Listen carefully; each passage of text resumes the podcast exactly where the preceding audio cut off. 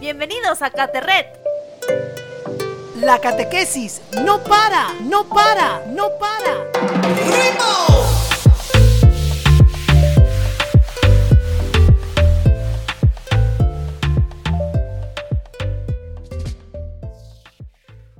Hola chicos y chicos, bienvenidos a Caterret Conectado a la Fe. Estamos ya en la segunda temporada y es un capítulo súper interesante. Te saluda como siempre Damisu Julka y Bruno Laos. Hola Bruno, ¿qué tal? Aquí Dami, bien, ha pasado ya un buen tiempo dentro del estado de emergencia, ¿verdad? Ya han pasado más o menos 100 días y quizás muchos más, ya ni siquiera los cuento. Pero me nace una pregunta de decirles a nuestros radioyentes, ¿cómo están?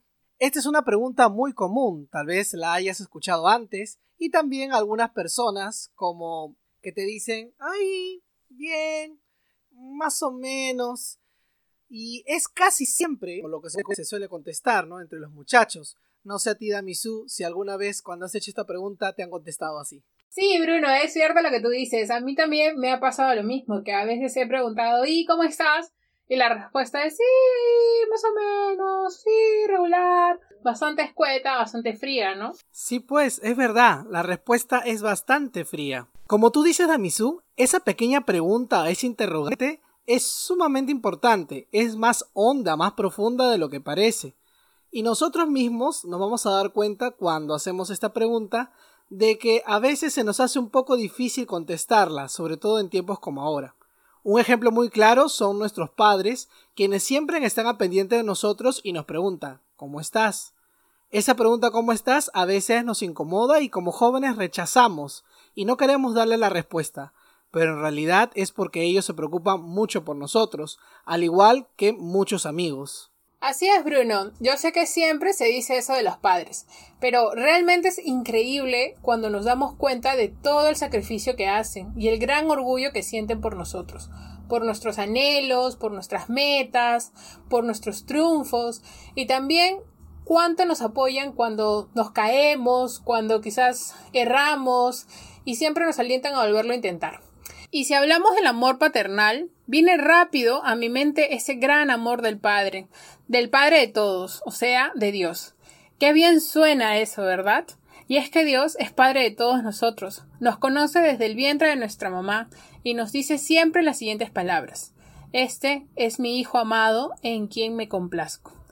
Pero si hablamos directamente de su Hijo Jesús, yo me imagino, al igual que tú, Bruno, que se habrá sentido súper orgulloso por lo que él hacía, ya que a sus 33 era todo un líder y digno de seguir. ¡Qué vida la de Jesús! Me parece fascinante todo lo que logró a sus 33, como tú nos cuentas, pero sobre todo la relación tan cercana que tenía con su padre. Hay una historia que me parece alucinante, donde Dios lo reconoce a Jesús, tipo Star Wars, la guerra de las galaxias. Bruno, ¿qué estás hablando? Ya comienzas tú con tus películas, tus sueños raros.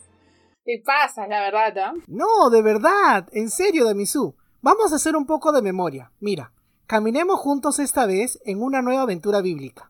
Nos vamos hacia el tiempo de Jesús en el pleno desarrollo de la misión para la salvación. Encontramos a los discípulos más cercanos junto a Jesús en uno de los pasajes más hermosos de la Biblia. Jesús subió un monte a orar. Le acompañaban Pedro, Santiago y Juan.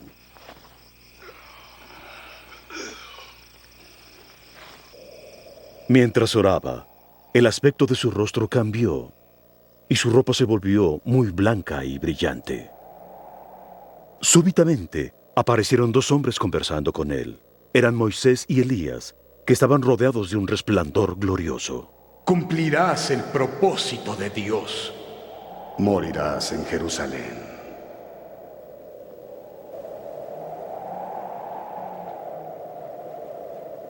Cuando se iban, Pedro le dijo a Jesús, Maestro,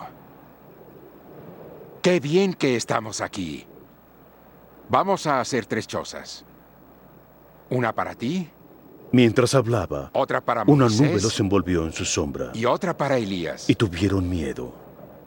Y de la nube salió una voz que dijo, este es mi Hijo amado, escúchenlo.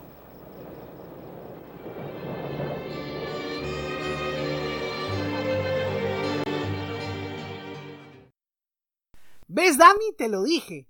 Como hemos podido escuchar en esta lectura bíblica, encontramos a Jesús junto a sus discípulos en un monte, el monte Tabor. Es ahí en donde se muestra Jesús con todo su esplendor. Muestra su divinidad, y lo vemos acompañado de dos personajes muy importantes. Moisés, que representa a la ley, y Elías, quien representa a los profetas. El hecho que esté con ellos nos muestra la eternidad de Dios en nuestra historia, la eternidad de Jesús que comparte con nosotros su vida. Recordemos que estaban también Pedro, Santiago y Juan, quienes fueron testigos de este momento y escucharon la voz que dijo, Este es mi Hijo amado, en quien me complazco. Es Dios Padre que nos muestra a Jesús como su Hijo amado. Si tuviera apostado Damisú, hubiera ganado. Él dijo como Doug Vader en la película Las Guerras de las Galaxias. Yo soy tu padre. Bueno, chicos y chicas, aquí tenemos un actor frustrado. Eh, está bien, Bruno, te van a llamar para la siguiente edición de Star Wars. De todas maneras te van a llamar, sí, tenlo por seguro, tienes el papel estelar.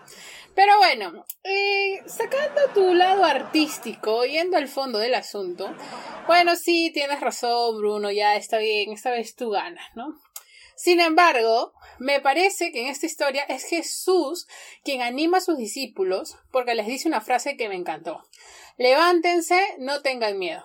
Esta frase nos dice que nos levantemos de donde estamos, no quedarnos quietos, sino ponernos de pie en la primera invitación que nos hace Jesús. Y la segunda es no tener miedo. Por eso te digo a ti, chicos, chicas que están en sus casas, Vamos, atrévete a caminar sin miedo como lo dice Jesús, dando a conocer su amor a todas las naciones. Podrías comenzar en casa, hablándole a papá y a mamá, a tus hermanos, sobre el amor que les tienes, y dale las gracias por todo lo que ellos te dan siempre. Ese abrazo, esa sonrisa, esa palabra de aliento, el jugar entre tus hermanos, el aconsejarse, el apapacharse. No te olvides que siempre debes sentirte amado y dar amor, ya que es el mejor camino para que también los demás te contagien de tu alegría que viene de Dios. Bien, Damisu, qué bueno que reconozcas que yo tenía razón. Además, la película es muy conocida, y estoy seguro que tú también la has visto, así te hagas. Ahora quisiéramos abrazar a nuestro Padre Celestial y le pediremos lo que más anhelamos en estos momentos. Nos acercamos a Él como hijos deseosos de su amor y le podemos decir lo siguiente. Santo Dios, que tu ejemplo de entrega y amor puro nos lleven a ser como tú, para los hermanos que necesitan de nosotros, que la caridad sea nuestra regla de vida.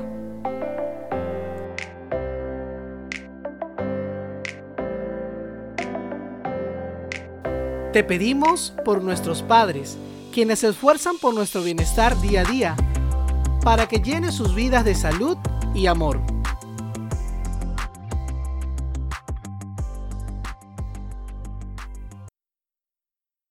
Bruno, realmente ha sido un gran tema. Esperamos que te encuentres súper bien y que te hayas renovado en estos minutos que has compartido con nosotros. Nosotros estamos súper, súper renovados, súper, súper empilados y siempre rogando que Dios bendiga todos tus días. Recuerda que la palabra de Dios no, no vuelve sin dar resultado, así que abre siempre tu corazón y tu mente y atrévete a caminar junto a Jesús y nuestra Madre María, manifestando el amor del Padre a los demás y recuerda, practícalo en casa, con tu papá, con tu mamá, con tus hermanos, con tu familiar, porque siempre el amor tiene que nacer de casa. Comencemos por casa, chicos y chicas. Te dejo, Bruno. Gracias, Damisu, y gracias a nuestros amigos que nos están escuchando. Ha sido un placer compartir con ustedes este gran tema. Nos encontramos en el próximo Caterret y recuerda que la catequesis no para.